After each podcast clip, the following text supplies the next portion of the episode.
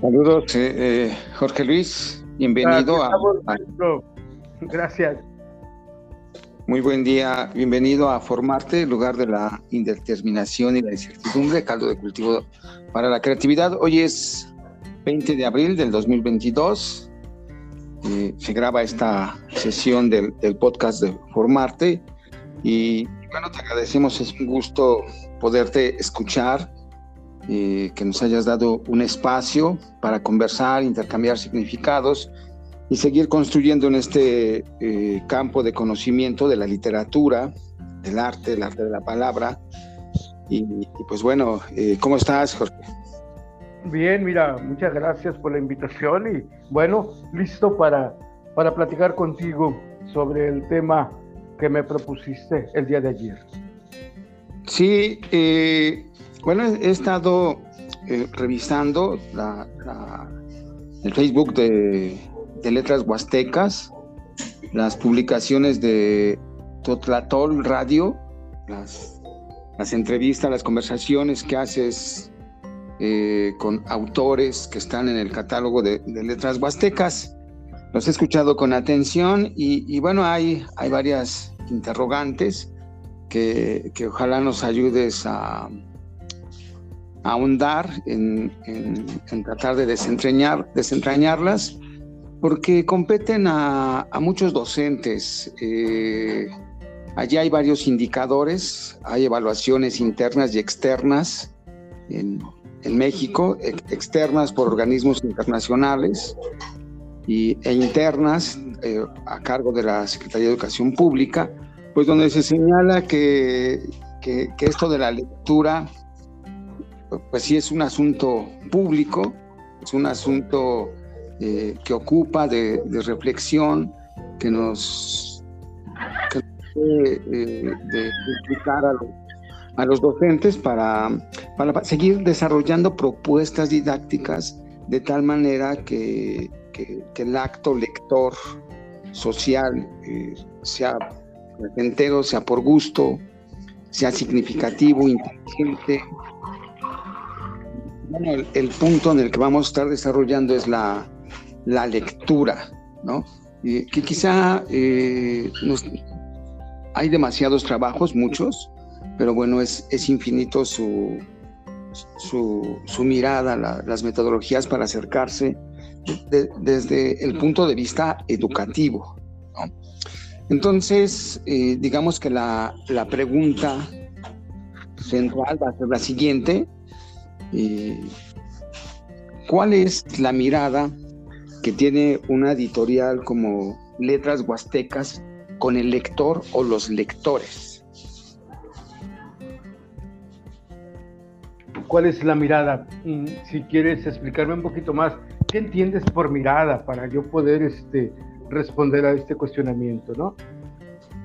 Sí, eh, hay una concepción, ya en una conversación previa, hay una concepción, una mirada, una manera de comprender, digamos, es una metáfora a, los autores, ¿no? Eh, para que entren a, o sean elegidos para, para, ser publicables, bueno, reúne una serie de características del, autor. Eh, y, en este sentido, bueno, eh, yo sé que Jorge Luis es parte importante de, de Letras Huastecas eh, y, cuál es la concepción, cuál es el, significado, el papel, la importancia eh, que se tiene sobre los lectores potenciales eh, que hay de, las obras publicadas por Letras Huastecas, como, como una editorial como Letras Huastecas piensa en los lectores de las obras que publica. Bien, ya. Bien, mira, yo cuando hacemos entre el Consejo Editorial de Letras Huastecas, hacemos como una selección de, los textos de los autores, eh, siempre está en nuestra, en nuestra mente, en nuestro pensamiento, siempre está la región huasteca, que bien sabes son cinco estados, ya muy conocidos por algunos, los menciono por sé que en tu red social te sigue personas tanto de la Huasteca, de México, como de algunos otros países. Y, voy a dar esta información breve para los que, las que siguen tu programa. Eh, en México tenemos la región Huasteca que abarcan los estados de San Luis Potosí, parte de Tamaulipas, también, esos son partes de los estados, ¿no? No es todo el estado de San Luis Potosí, es Huasteco, ¿no? Eh, hay una parte de San Luis Potosí, una parte también de Tamaulipas, otra parte, la parte norte de Veracruz, que es donde estamos ubicados nosotros. Eh, luego está la Huasteca hidalguense. Eh, tenemos también, por ejemplo, la parte de la Huasteca, la Huasteca poblana, de Puebla, y así, esta es la región Huasteca. Entonces, profesor, cuando nosotros pensamos en, vamos, leemos un texto que nos llega a la editorial para ser publicada, lo primero que pensamos es en esta región. Y, algo muy importante es la cultura o las culturas que convivimos eh, en esa región, ¿no? Pienso, por ejemplo, en la cultura Tenec, pienso, por ejemplo, también en la cultura náhuatl, y por qué no pensar también en la cultura otomí, en los tepehuas que están hacia la parte de la sierra de Chicontepec, Veracruz.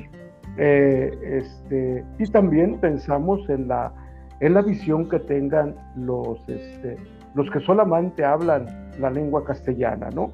Entonces, que prácticamente nosotros le llamamos como el mestizaje, ¿no? Ese mestizaje, porque así se hacen llamar, ¿no? Los mestizos, ¿no? Eh, eh, entonces, pensamos sobre todo en, en esas historias que se cuentan, los escenarios eh, profesor, los escenarios son escenarios huastecos.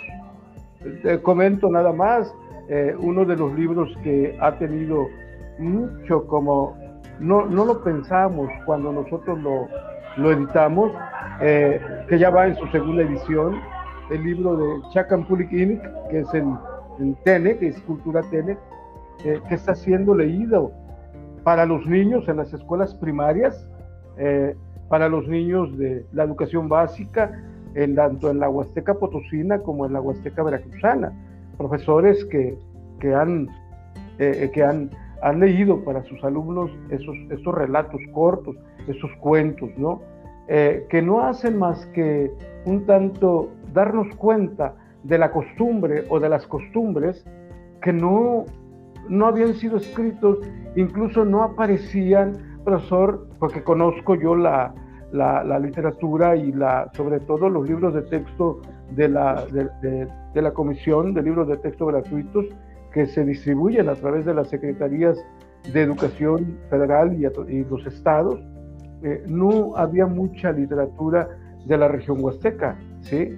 Eh, se, se, leían a algunos otros de algunas otras regiones del estado, ¿no? Porque pues ya vemos, sabemos que en la, en la estructura curricular de la educación básica pues tenemos lo que es la cultura nacional, la cultura universal, la cultura nacional, la cultura estatal y de cada estado también la cultura regional.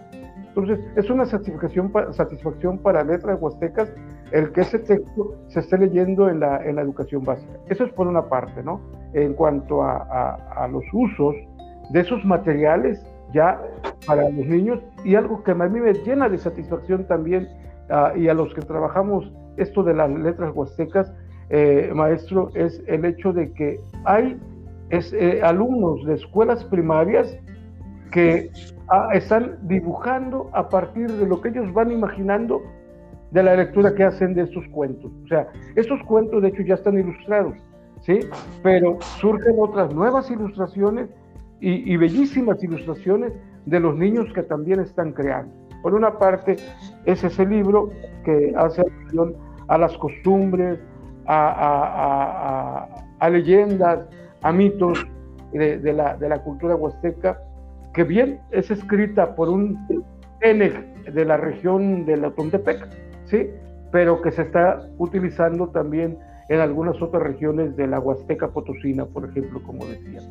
Otro libro también que va en esa misma línea y que a mí me, que lo acabamos de publicar apenas la semana pasada y este, y ya está. Esta semana sale de imprenta. Es el libro Crónicas de un maleficio y otros relatos, es de la maestra Blanca Iris. Ella es de Coatzintla es profesora también en la región de, de la región de la Huasteca Veracruzana. Y, y también está ella escribiendo historias locales de los lugares en donde ella ha estado como profesora, ¿sí?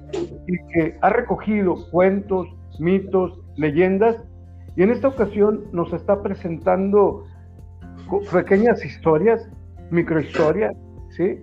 Pero a manera de, relatos, es decir, redactado con un estilo más este, de diálogo, más de, conversación, eh, con las técnicas que nos puede dar la literatura, ¿no? Entonces, esto siento yo que como que a veces hablando de manera coloquial, digo, esto es lo que engancha a nuestros lectores.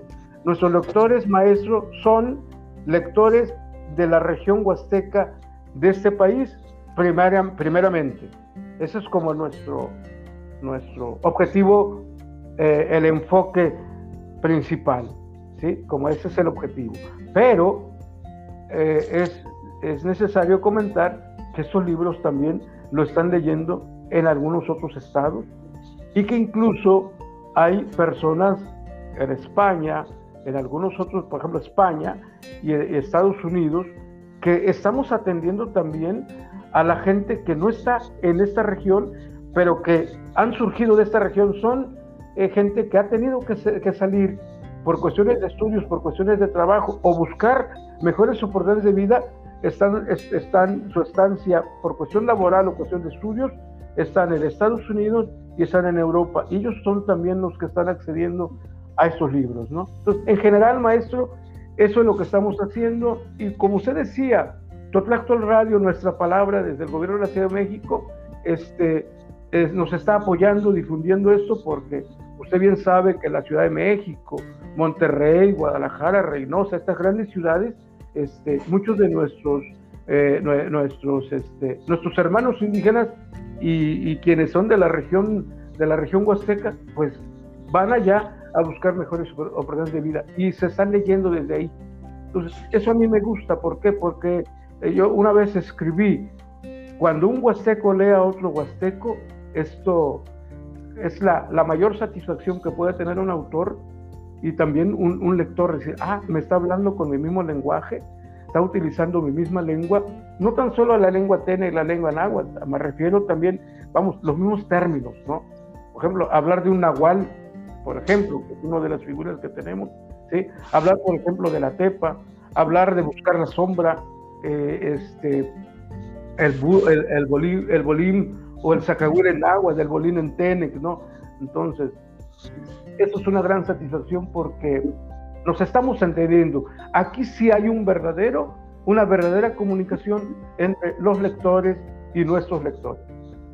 Fíjate, eh, Jorge Luis, que he estado escuchando, eh, bueno, escuché recientemente un par de conversaciones que tuviste, una con Amalia Osornio Bravo, Amalia Margarita Osornio Bravo, que es de, que está en la página de Totlatol, Totlatol, eh, es el 31 de marzo, y eh, también eh, con Maciel M. Corona Santos el 7 de abril.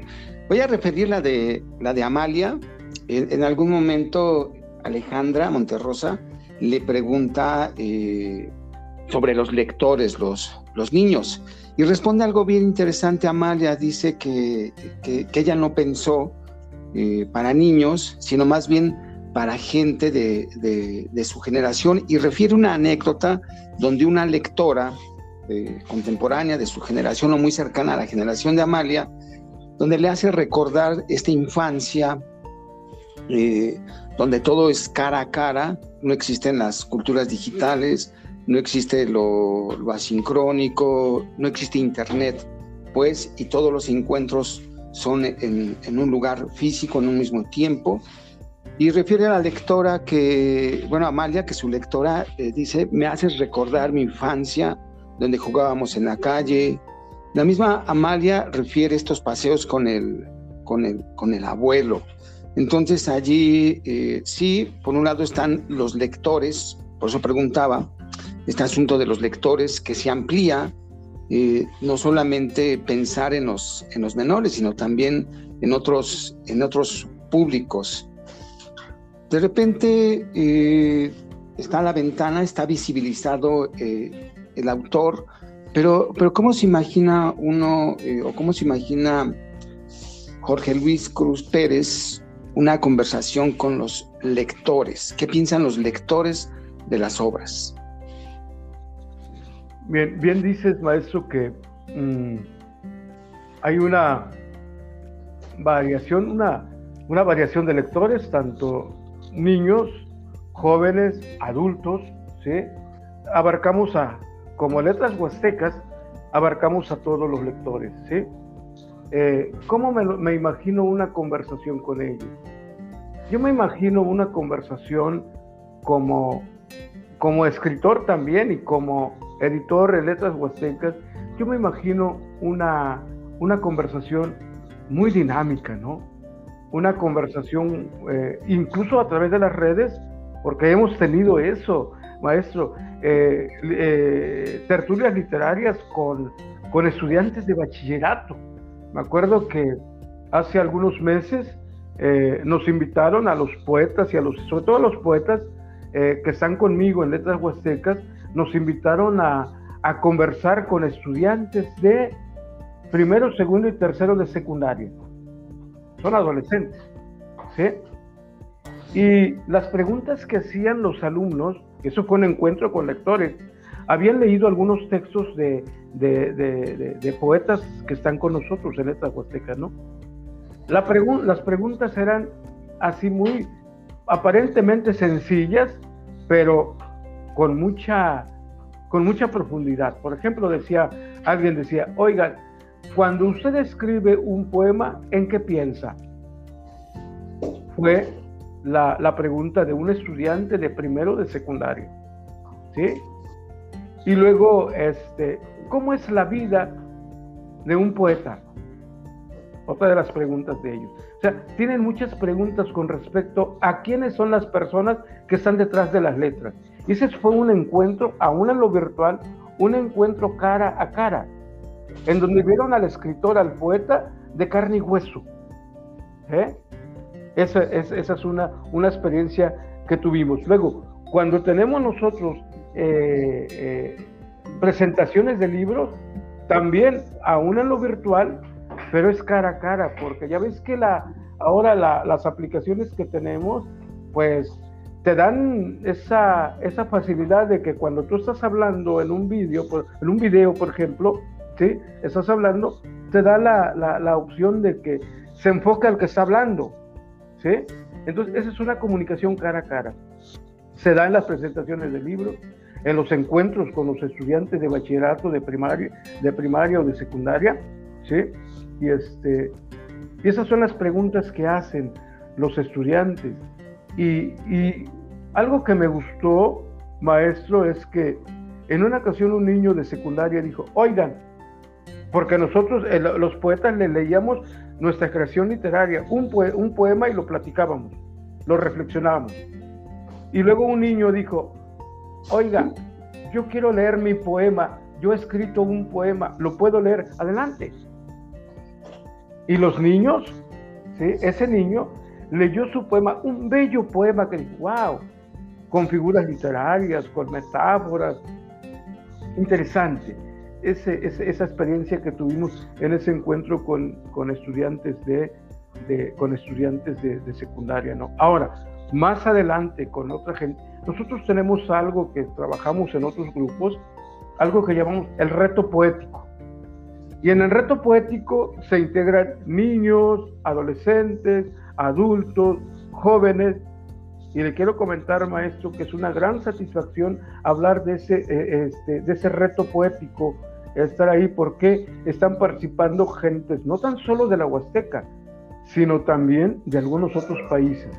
Y nuestro proyecto en este es, es un tanto como el, nuestro proyecto es al final del año, eh, en los 12 meses, tener una antología de varios autores y cada mes tenemos, por ejemplo, un poema a la luna.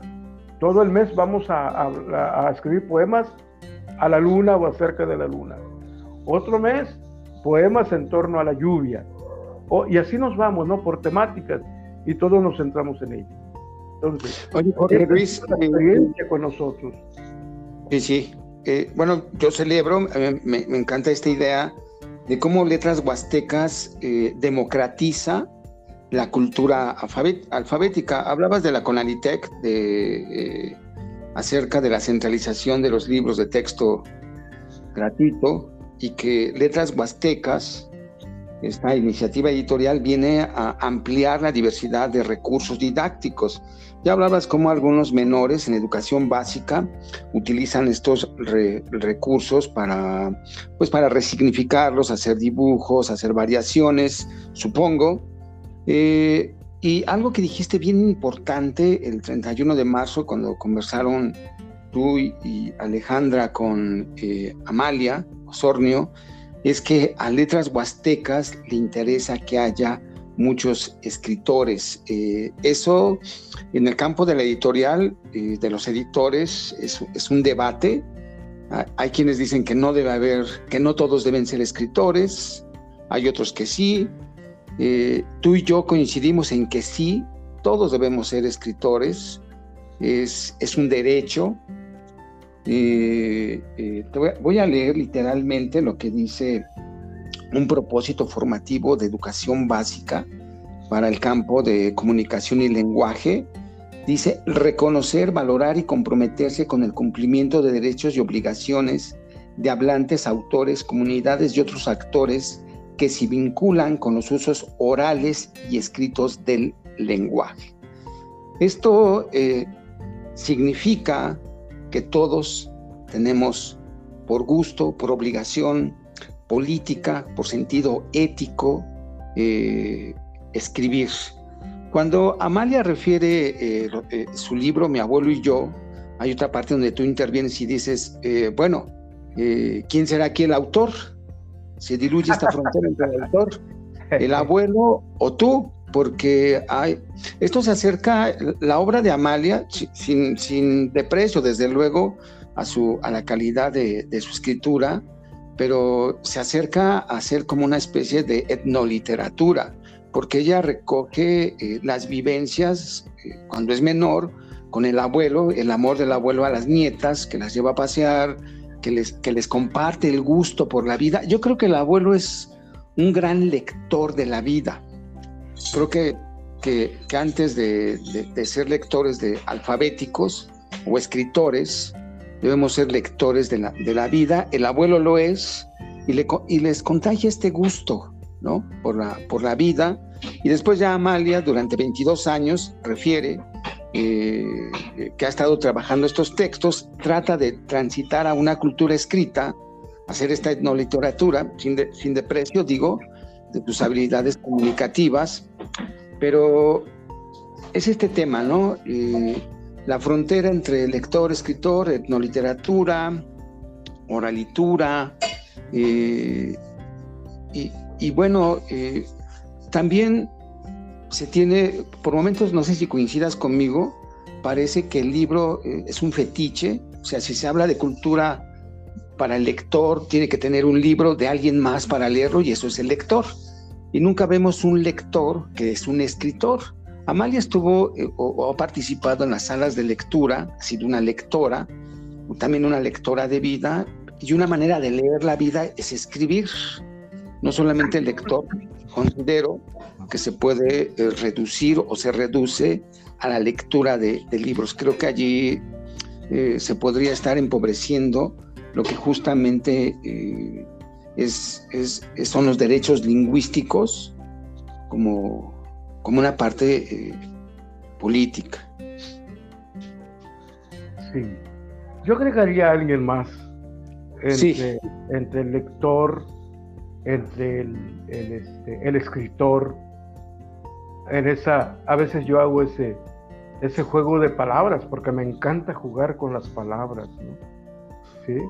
Este, la pregunta es, ¿quién es el autor en el caso de concreto de Amalia? Eh, es por, mencionar uno, ¿no? Porque también pensamos en los otros, ¿no? Eh, por, mencionar una obra. dice uno, ¿quién será el autor? ¿El abuelo o Amalia? Pero yo agregaría otro, ¿quién sería el autor? ¿El abuelo, Amalia o el editor o los editores? Porque también nosotros cuando vemos una obra, eh, el mismo trabajo que tú haces, profesor, estamos conversando ahorita y después tú vas a editar. Lo mismo pasa cuando tú haces un video educativo, ¿no? Video para el aprendizaje, ¿sí? Lo, tomamos las imágenes, ya tenemos el material. Después, ¿qué hacemos? ¿A dónde queremos llegar? ¿Sí? Nos preguntamos eso. Y entonces a partir de ahí empezamos la edición, editar un video, un libro o un audio. ¿Sí? Y a veces tenemos que ponernos de acuerdo con el autor. El manifiesto, que es el que, el que le da nombre a una obra, ¿sí? ese es el autor manifiesto. Es el que, ¿sí? Pero hay autores no manifiestos, por ejemplo, el caso del abuelo o el caso de los abuelos que cuentan una historia. ¿sí? Entonces, bueno, hay que ver ahí la autoría. Y es una, la obra, desde lo que nosotros trabajamos, profesor, es una obra colectiva entre los abuelos, el escritor, los lectores, porque de alguna manera pensamos en el perfil de lectores y también nos ayuda para editar una obra, ¿no? A ver, vamos a editar, pero ¿quiénes son? ¿A quiénes va a llegar esta obra? ¿Quiénes, eh, ¿quiénes son los lectores principales de esta obra? ¿Sí? La pregunta que está en el fondo de quien edita, ¿no? O de quienes editan. Eh, eh, eso. Entonces, en el caso de nosotros, las obras, a algunos no les gusta eso que digo, ¿no? Pero son colectivas. E incluso la obra, si no estamos en este contexto de letras huastecas, Yo para escribir una obra tengo que leer, leer a otros autores. Y ahí el, reto para nosotros y lo interesante de Letras Huastecas es que cada autor, no sé si lo comenté la vez pasada contigo, profesor, es que cada autor tenga su voz propia. ¿eh? Es decir, yo ya leía a Rulfo, yo ya leía a Paz, algunos otros, ¿no? Ahora yo quiero leerte a ti. ¿Sí? Es como cuando en el campo de la música, ¿no? Oye, pues qué padre, es, oye, qué voz, tienes una voz pero muy bonita. Pero yo ya no quiero escuchar, no sé, a la recién desaparecido Vicente Fernández, quiero escucharte a ti, con tu estilo propio, con tu voz propia. Lo mismo pasa en el campo de la literatura, ¿no? Entonces, y luego la otra idea que está como también de fondo es que nosotros no buscamos, dentro del campo de la literatura, una lectura de élites. No, porque ya hay muchas. Nosotros somos, de alguna manera, buscamos la otra literatura, la que no, sea, no se manifestaba y que ahora se está manifestando, está surgiendo, está, no es que esté surgiendo, se está dando a conocer. Esa, esa forma de pensar, de escribir, de contar historias de, de la región de, quienes viven en la región huasteca. ¿no? Y voy a un dato bien importante en esto, maestro, que yo creo que es interesante. Los abuelos, los que nos cuentan historias, no están alfabetizados, no, pero qué bien usan las metáforas, ¿sí? Qué bien usan los géneros literarios sin que se den cuenta que están utilizando esos géneros literarios y el trabajo de nuestros escritores es entonces eh, tomar, retomar eso y ponerlo en un libro. ¿Sí? Y ponerlo en un libro. Porque tú bien sabes que nuestros abuelos son, como estaban más en la oralidad, los que, como dice Amalia, ¿no? Y algunos otros, este, el mismo Chacan, eh, Chacan pues son cuentos del abuelo, de los grandes, ¿sí? que, no, que nos dieron a conocer o que dieron a conocer al lector. ¿no? Entonces, este, son, eran culturas orales, es, eh, ya, ya como que se están, se están yendo, desgraciadamente, y que entramos a una etapa en donde está la puesta por escrito de lo que ellos han contado. Que no lo, yo he encontrado, soy un, un empedernido lector, maestro. ¿sí? Y no había encontrado obras como las que ahora estamos publicando. Yo había, había yo leído obras de algunos autores antropólogos sociales de algunas instituciones de educación superior. Pero lo, contado por los autores que tenemos en la Biblioteca de Autores Huastecos, ¿sí? es una, una forma propia de contar, porque a veces sin mucha academia, desde lo que ellos viven, desde la cotidianidad, desde ahí lo están contando.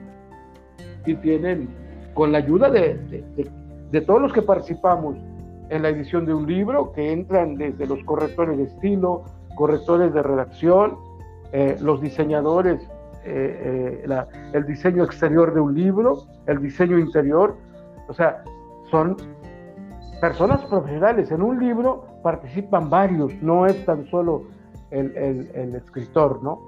También de alguna manera hay presencia de los lectores, pensamos en ello, ¿no?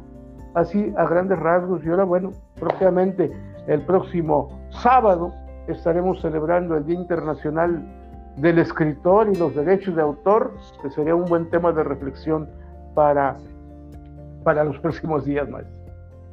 Sí, eh, creo que ahí coincidimos, Jorge, no sé qué te parezca a ti.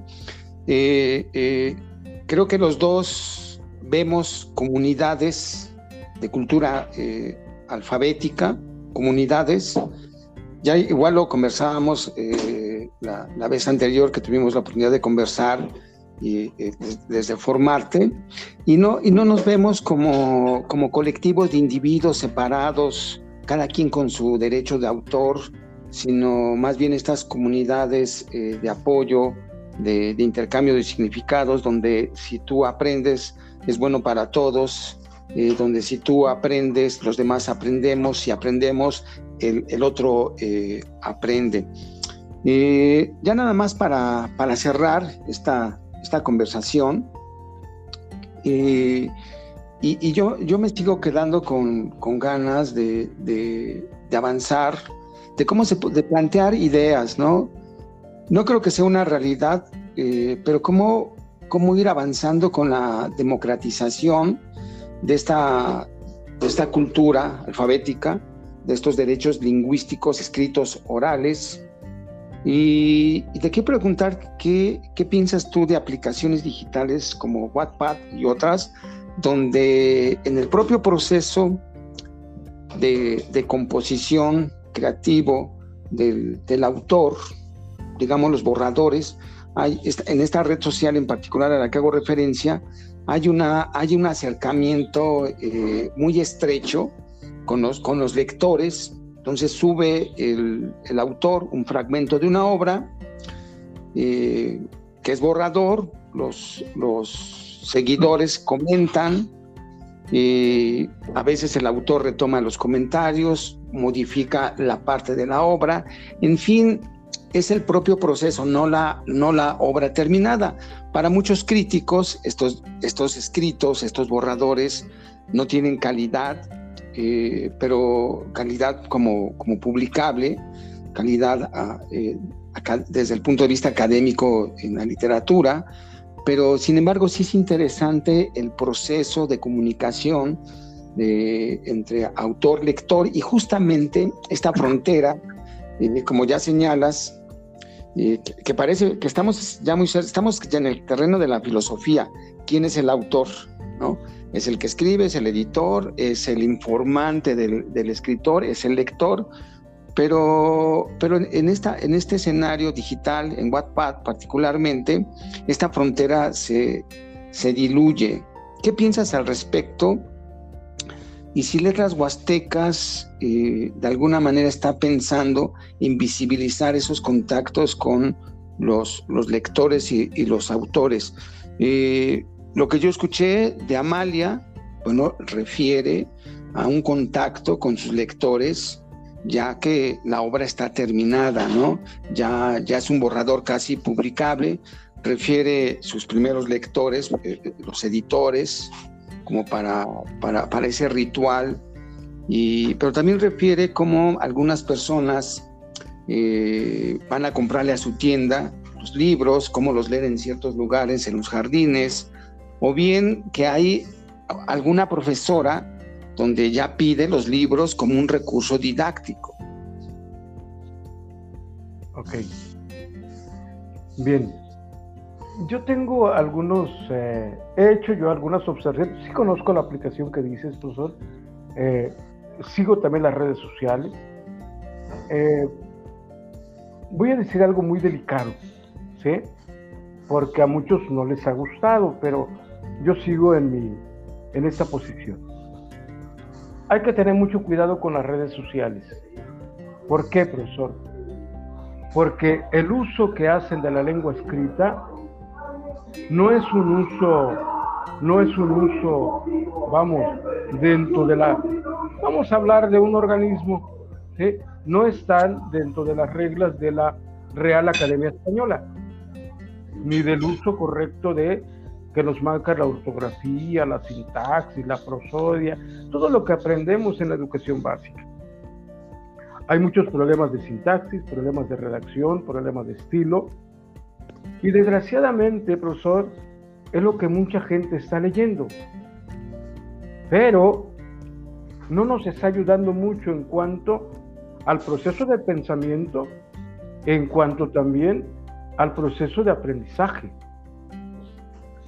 Muchas veces hemos comentado nosotros como profesores, hey, hay muchos problemas de aprendizaje, pero yo siempre les he dicho, quizá no es tanto el problema de aprendizaje, vamos y revisemos a los libros, incluso los mismos libros de texto gratuitos.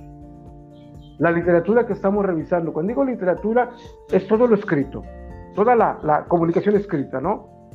¿Sí? Desde la literatura académica que llamamos nosotros, ¿no? ¿Sí? Géneros académicos. Reviso y encuentro problemas, de deficiencias en estilo y en redacción, en ortografía, en puntuación. Y entonces digo, ¿cómo quieren que aprendamos con facilidad si el mismo texto yo mismo no lo entiendo a cómo está punteado, si le podemos llamar así, a cómo está redactado, al estilo que estamos utilizando, o a los estilos? Eso que pasa con lo que algunos libros que también que son, han sido publicados por algunas editoriales que pues ya son conocidas como material de apoyo de, didáctico para los, para los niveles educativos, sobre todo del básico hasta educación media superior, ¿no? Bueno, veo yo deficiencias de ese tipo. En la parte literaria, lo mismo, profesor. ¿sí? Entonces, como que hay una, estamos como, muchos hablamos de la evolución del lenguaje, yo hablo de una, no sé si sea correcto, usted me, me corrige, profesor, una involución del lenguaje o una involución de la lengua. Este, en lo escrito, en lo que revisamos nosotros, en las aulas, ¿no? No se diga ya en el campo literario, ¿no? Con aplicaciones como, como usted. Sí hay, hay personas que escriben muy bien y hay buenos textos, pero hay un alto porcentaje que no.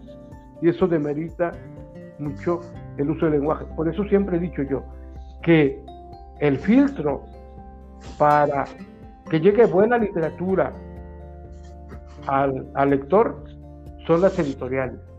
Ahora, hay plataformas, profesor, que no necesitas un editor, tú solo puedes subirlo. Hacer tu Word, hacer tu PDF, tu portada, hay aplicaciones ya para hacer tu propia portada y lo mandas a la plataforma pero no lleva ningún, vamos a utilizar el término que utilizan a partir de los famosos ISOs, ¿no? No llevan el control de calidad. ¿Sí?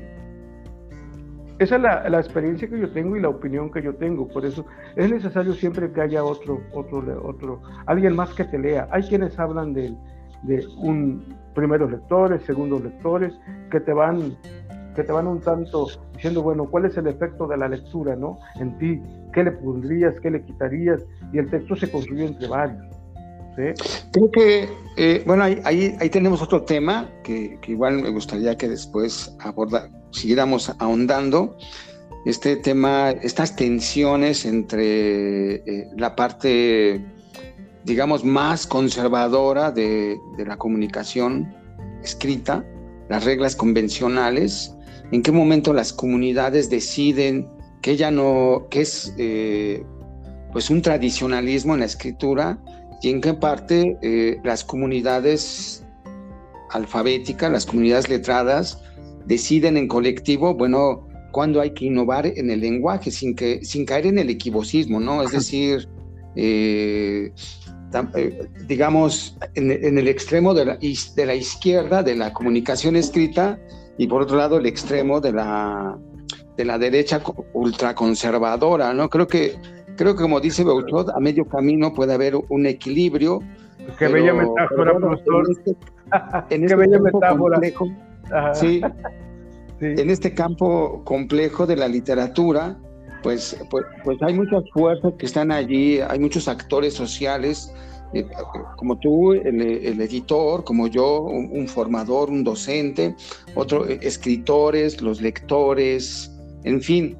Eh, pues te agradezco mucho, Jorge Luis, es siempre muy gratificante conversar contigo, construir conocimientos, lo que estamos haciendo, nos seguimos aproximando y, bueno, muchas felicidades a, Letras eh, Huastecas por toda esta, esta tarea y, bueno, seguimos en contacto.